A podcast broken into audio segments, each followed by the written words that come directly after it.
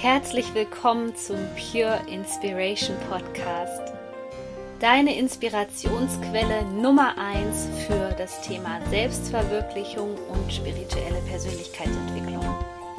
Mein Name ist Sonja Koplin und ich helfe dir dabei, das Leben zu erschaffen, was du dir aus tiefstem Herzen wünschst. Ich wünsche dir jetzt viel Spaß mit einer neuen Podcast-Folge. Ihr Lieben, ein ganz herzliches Hallo zu einer neuen Podcast-Folge. Ich habe hier mal wieder einen ganz tollen Interviewpartner und zwar Sebastian Mauritz, der ist Trainer und Redner, insbesondere für die Themen Resilienz, Burnout und empathische Kommunikation. Er hat gerade ein ganz wundervolles Buch herausgebracht mit dem Titel Immun gegen Probleme, Stress und Krisen. Und womit wir uns hier heute beschäftigen wollen, ist insbesondere wenn wir Menschen in Widersprüchen leben. Und er wird uns noch erzählen, was das für ein Ausmaß haben kann in unserem Leben und vor allem, wie du das für dich lösen kannst. Aber erstmal ein ganz herzliches Willkommen an Sebastian Mauritz. Sehr schön, dass du hier mit dabei bist. Hallo, liebe Sonja. Ich grüße dich ganz herzlich aus dem schönen Göttingen meiner Lieblingsheimatstadt. Und ja, vielen Dank für die Einladung. Ja, sehr, sehr gerne. Ich habe dich zwar schon vorgestellt, aber ich liebe es, wenn meine Interviewpartner sich nochmal selber vorstellen und vor allem sagen, was die große Vision ihrer Arbeit ist. Ja, ich bin 43 Jahre, komme aus Göttingen, habe schon verschiedene Leben gelebt, hatte schon relativ lange eine eigene Firma bzw. eigene Firmen und bin seit 98, habe ich meine ersten Trainings gegeben, seitdem im Bereich Fort- und Weiterbildung, persönliche Entwicklung, Psychologie, systemisches Denken so für mich unterwegs. Meine Hauptthemen mhm. sind, wie du schon gesagt hast, Resilienz, also wie gehe ich flexibel, kraftvoll, ähm, widerstandsfähig mit den Herausforderungen des Alltages um. Wie zeigt sich Stress in der Kommunikation? Wie kann ich dem wertschätzend, achtungsvoll, würdigend, aber auch mit viel Klarheit begegnen. Und so habe ich im letzten Jahr nochmal ein berufsbegleitendes Studium beendet äh, zum Thema systemische Beratung auf Masterstudien, als Masterstudium, habe meine Masterarbeit zu proaktiver Resilienzentwicklung geschrieben und werde in diesem Jahr mit meiner Promotion auch zum Thema Resilienz beginnen. Wow, mega spannend. Nimm uns mal mit so ein bisschen in deine persönliche Reise. Wie war das bei dir? Wo war so ein Wendepunkt in deinem Leben, wo du natürlich auch die Tools, mit denen du ja jetzt auch Coach so nach außen bringst, wo hast du gemerkt, ich brauche die jetzt selber, da gibt es noch eine andere Welt, da gibt es sozusagen noch die Welt der Persönlichkeitsentwicklung. Was war da so los in deinem Leben? Ja, also ich war 21 Jahre alt ähm, und saß mit Freunden im Café und da war unter anderem ein NLP-Coach äh, und Hypnose-Coach mit dabei. Und mhm.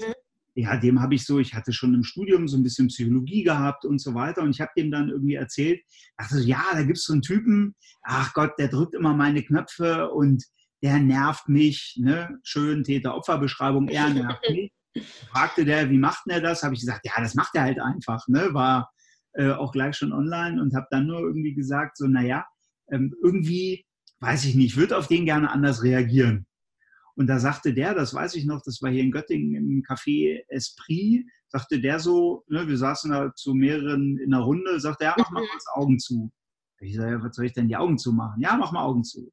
Ja, stell dir den mal vor. Und so begann im Endeffekt meine Reise. Ich konnte danach auf den nur noch mit einem wertschätzenden Schmunzeln reagieren und war davon so irritiert erstmal, dass ich dachte, hey, das ist ja cool. Das ging jetzt auch echt schnell. So. Mhm. Und äh, so habe ich dann meine ersten Ausbildungen gemacht, habe mich mit Hypnotherapie, NLP, systemischem Denken, Lösungsfokussierung und so weiter beschäftigt.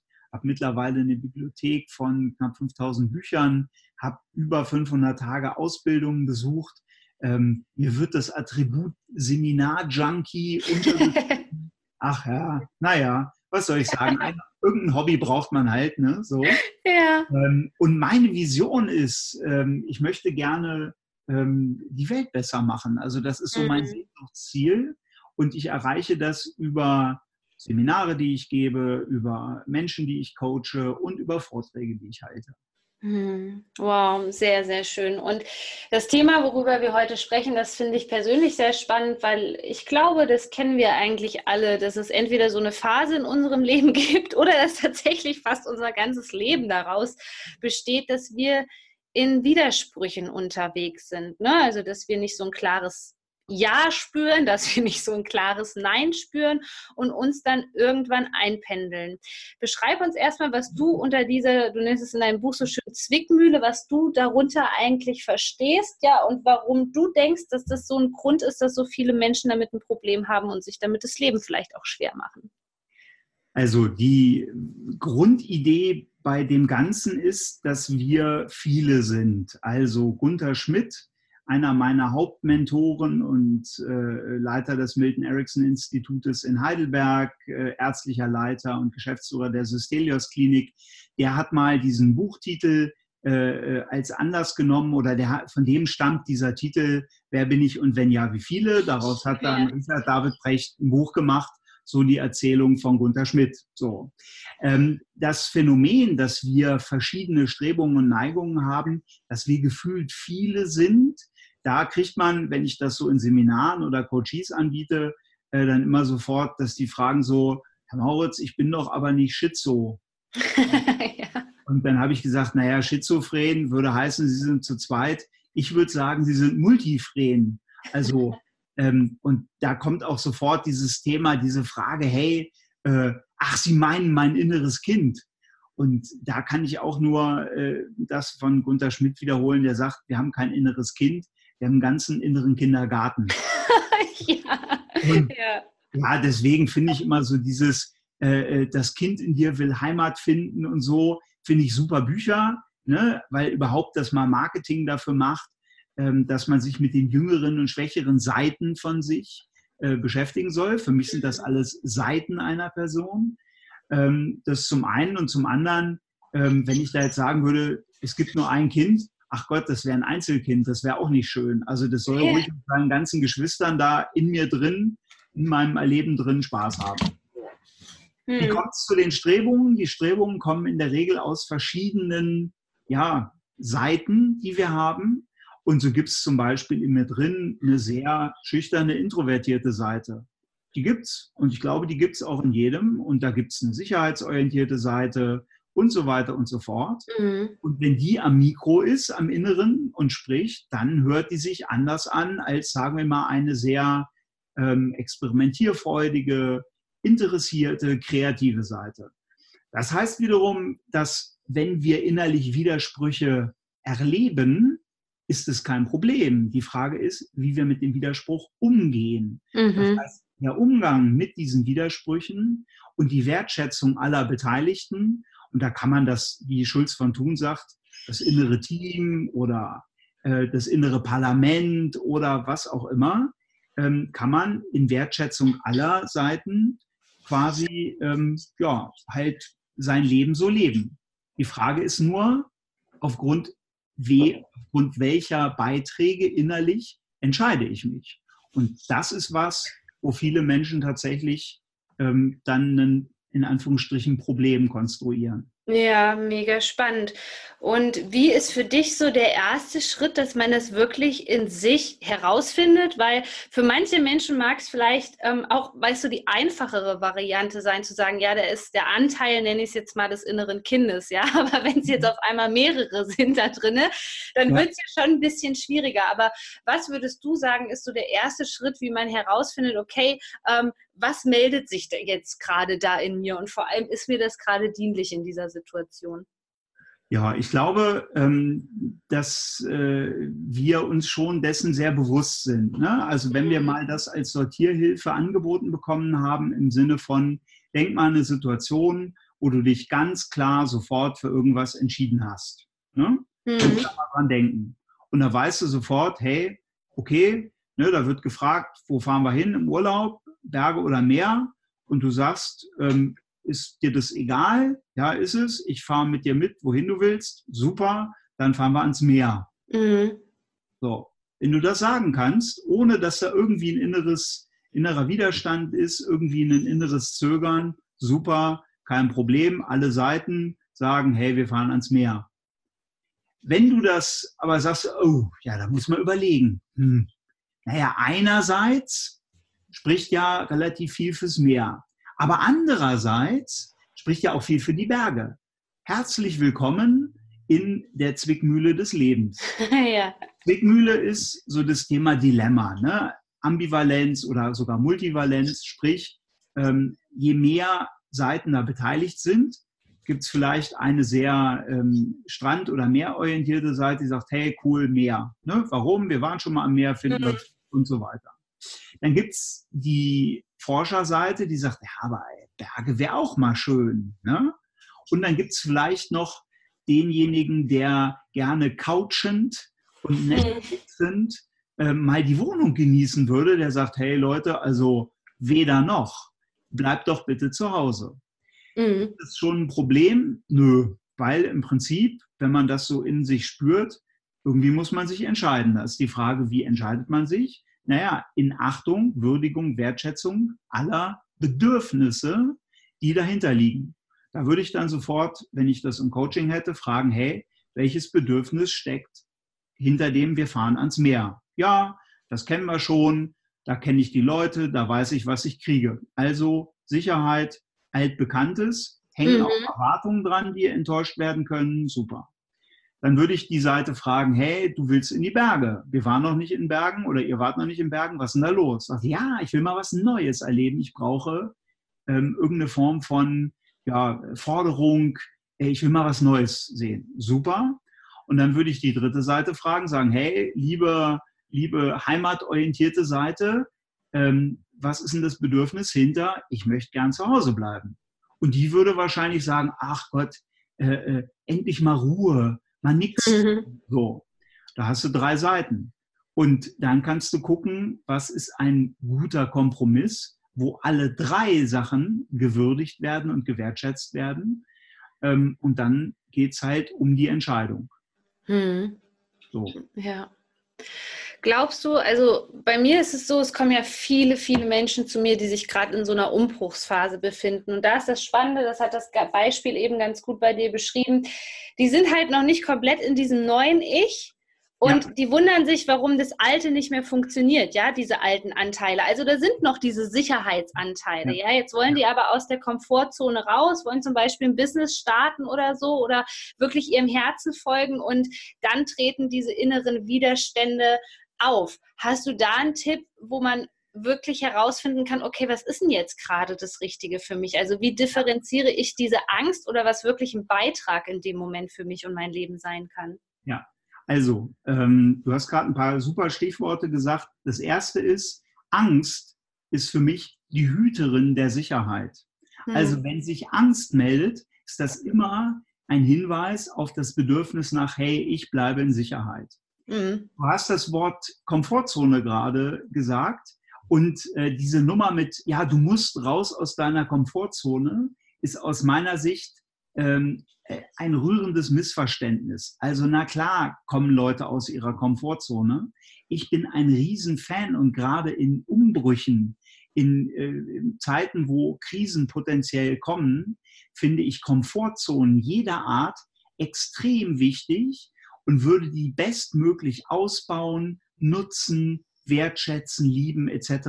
Mhm. Mit einer gut ausgebauten Komfortzone kannst du dich dann in dosiertem Maße, und ich bin ein großer Fan von dosiert, in die Lernzone begeben. Lernzone heißt, ich mache mal ein paar Experimente, ich gucke gerade bei einem langsamen Wechsel, wie mir bestimmte Change-Prozesse oder Veränderungsprozesse wie ich die auf eine gesunde, möglichst sichere Art und Weise machen kann, mhm. in kleinen Schritten. Mhm. Kleine Schritte heißt erstmal ein paar Experimente machen und so weiter und so fort. Weil in der Regel blockieren sich viele Menschen dadurch, dass sie ihre Ziele zu hoch setzen und die Zielerreichungsforschung auch relativ deutlich zeigt, dass gerade dieses Thema Baby Steps, also ganz ja. kleinschrittig äh, Themen umzugehen, und lieber halt jeden Tag ein bisschen was zu machen, mhm. so, oh, da kommt dann der große Wechsel. Das ist immer mit Traumatisierungspotenzial verbunden.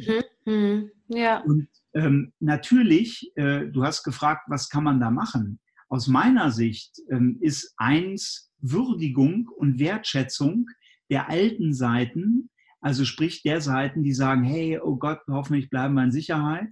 Die wollen gesehen werden, die wollen gewürdigt werden, die wollen gewertschätzt werden. Viele Menschen werten sich dann ab. Dieses, diese leistungsorientierte Nummer mit, ja, du musst mal raus aus deiner Komfortzone. Das ist rührend dümmlich, so mit diesen Seiten umzugehen, sondern da würde ich immer sagen, hey, ich habe ein untrügliches Wissen, wie sicher und voller Wohlbefinden meine Vergangenheit vielleicht war. Wenn ich mich aus irgendeinem Scheiß rausarbeite, ach Gott, dem trauere ich seltener hinterher, als wenn ich aus einer wirklich komfortablen Sache heraus mich rausbewegen soll. Mhm. So. Der zweite Weg zur Veränderung geht über Ambivalenz. Ich muss überhaupt erstmal Ambivalenz erzeugen, damit ich mich verändere. Das mhm. heißt, ich brauche etwas Neues, was für mich interessant ist und ich brauche das Alte würdigend, wertschätzend. Und dann kann ich gucken, wie ich hin und her pendele, immer mal das Neue, dann wieder das Alte, wieder das Neue, wieder das Alte, sozusagen sich dem Ziel entgegenschunkeln, ja, so wie so im, wie so im Bierzelt, man schunkelt mal zum Neuen und dann schunkelt man zum Alten und ja. irgendwann dunkelt man sich so dem Ziel entgegen. Und das Dritte ist, was auch viele sagen, ähm, wenn sie dann was Neues machen wollen oder ne, hast ja auch bei dir im Coaching, gehen raus und ja, ab heute immer und ja, ne, so diese Nummer. Und dann kommt, was viele Klienten als Rückfall beschreiben, ne? Sagen, oh, es hat so gut geklappt. Also Frau Koppelin, das war so gut. Und dann bin ich wieder rückfällig geworden. Weiß nicht, ob du das öfter mal hörst. Ich mhm. höre es mhm. zu. Und da sage ich sofort, das plane ich mit meinen Klienten meistens schon, sage, aha, Sie haben also eine Ehrenrunde gedreht. Eine Ehrenrunde mit altem Verhalten. Das ist keine Wahrheit, aber es ist eine andere Beschreibung für die Nutzung alter, gut geübter und sicherheitsstiftender Netzwerke. Mhm. Und so gehe ich mit diesen inneren Widerständen um, immer würdigend wertschätzend und, das vielleicht noch als kleine Ergänzung, immer mit Prüfung auf Auswirkungen. Also, dass ich sage, hey, okay, wie wollen Sie sich entscheiden? Wollen Sie ans Meer oder in die Berge? Ja, weiß ich nicht. Ah, super. Oder Sie bleiben zu Hause. Ja, aber das habe ich letztes Jahr schon gemacht. Ne, da kommt das Jahr aber. Super. Gut, wir prüfen kurz die Auswirkungen. Sie fahren ans Meer. Nehmen wir mal an, Sie fahren jetzt ans Meer. Was hat das für Auswirkungen? Aha, okay. Mal angenommen, Sie bleiben zu Hause. Was hat das für Auswirkungen? Aha. Mal angenommen, Sie fahren in die Berge. Was hat das für Auswirkungen? In einer Woche, zwei Wochen, fünf Wochen, in einem halben Jahr. Und oftmals, wenn man Entscheidungen auf Auswirkungen prüft, wird relativ schnell deutlich, welche die gewünschtesten Auswirkungen hat. Mhm. Ja, mega, mega spannend. Da war jetzt echt so viel drin in deinen Tipps. Und jetzt gibt es ja dein Buch. Seit wann ist es veröffentlicht? letzten Freitag. Wow, also, ja, ganz frisch. 8 und, nee, was war es? 29. Ja, 29. Dritte. Ja. Mhm. Okay, dann erzähl uns mal, wie kam es überhaupt erstens zu diesem Buchtitel, dazu, dass du dieses Buch geschrieben hast, das ist ja nicht dein erstes, und was, um was geht es in dem Buch? Für wen ist dieses Buch interessant? Also ich glaube, jedes Buch ist irgendwie immer eine Form von Eigentherapie auch. ja. ähm, ja, ach, wie, es heißt ja so schön im Englischen, ne? you teach best what you need most oder what you needed most. Mhm. Ähm, naja, also das Buch heißt Immun gegen Probleme, Stress und Krisen. Ähm, die Frage, geht immun? Ja und nein. Also ja, ich kenne viele Menschen, an denen Krisen, Probleme und auch Stress einfach so abperlen. Ja. Ist, ne, die kennst du auch. Da ah. ich denke, sag mal, das kann doch nicht wahr sein. Ne?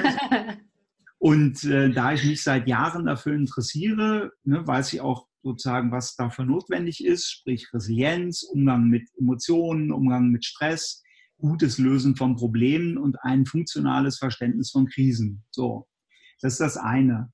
Das zweite war, dass ich ähm, im Prinzip immer, wenn mich ein Thema interessiert, ähm, allein darüber, was ich alles an Artikeln, an Studien, an Büchern und so weiter dazu lese, ähm, dann gerne für mich nochmal strukturiere. Und mhm. äh, da ich so denke, naja, es wäre halt echt schade, ähm, wenn das dann nur so bei mir läge, mache ich halt das, in meinem, baue ich das in meine Seminare ein, habe dazu eine Resilienz-Trainerausbildung halt auch konzipiert und äh, freue mich immer, das auch weiterzugeben, weil ich der Meinung bin, die Welt sollte ein bisschen immunär gegen Probleme, Stress und Krisen sein. Ja, ja. Und ja, was, also das, was drin ist, sind im Prinzip die Grundlagen der Psychologie immer in mhm. Bezug auf Stressprobleme, Krisen, also wie in Anführungsstrichen funktionieren Menschen. Ich habe alle Emotionen und Zustände, die es so gibt, in einer wertschätzenden Beschreibungsweise ähm, dargestellt und gebe dann ähm, auch ganz konkrete Tipps in Bezug auf Stress, Stressentstehung, dass äh, äh, Probleme, nehme die Menschen mit in die Problemwerkstatt, gucke mir erstmal an, wie wird denn überhaupt ein Problem gebaut oder erzeugt, mhm. ähm, um die dann am Ende im Krisenlabor sozusagen mal experimentell mit Krisen so ein bisschen überlegen zu lassen, wie das geht, was man da machen kann, etc. Ja, super, super toll. Und wenn man sich jetzt für dieses Buch interessiert, es klingt mega, mega spannend. Also ich werde es mir auf jeden Fall auch noch holen. Wo findet man das? Ähm, überall im Internet und bei deinem äh, lokalen Buchhändler. Und äh, das ist, siehst du, da sind wir wieder bei inneren Widerständen und Zwickmühlen. Es gibt in mir eine Seite, die sagt, hey, wenn er es auf Amazon kauft, dann ist das ähm, sozusagen äh, für, ja, dann kann man da auch einfach eine Bewertung reinschreiben und so weiter und so fort. Gleichzeitig schätze ich den lokalen Buchhandel sehr mhm. ähm, und bin da immer ein Fan von, hey, bestellt euch die Sachen lokal, fördert euer lokales Umfeld und keine multinationalen Konzerne.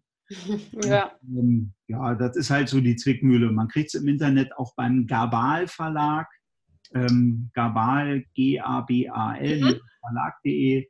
Ähm, wenn man meinen Namen eingibt äh, und das Immun gegen, findet man es auch. Also äh, vielfältig sozusagen. Super. Ich werde das natürlich in die Show Notes packen und bedanke mich sehr für dieses überaus interessante Gespräch mit dir und hoffe, dass es viele Menschen erreicht und somit viel mehr Menschen immun gegen Probleme, Stress und Krisen werden. Also du machst wirklich wundervolle Arbeit. Ich beobachte das ja schon sehr lange und ja, ich wünsche dir alles erdenklich Gute für deinen Herzensweg. Lieber Sonja, von Herzen alles Beste auch für dich aus Göttingen.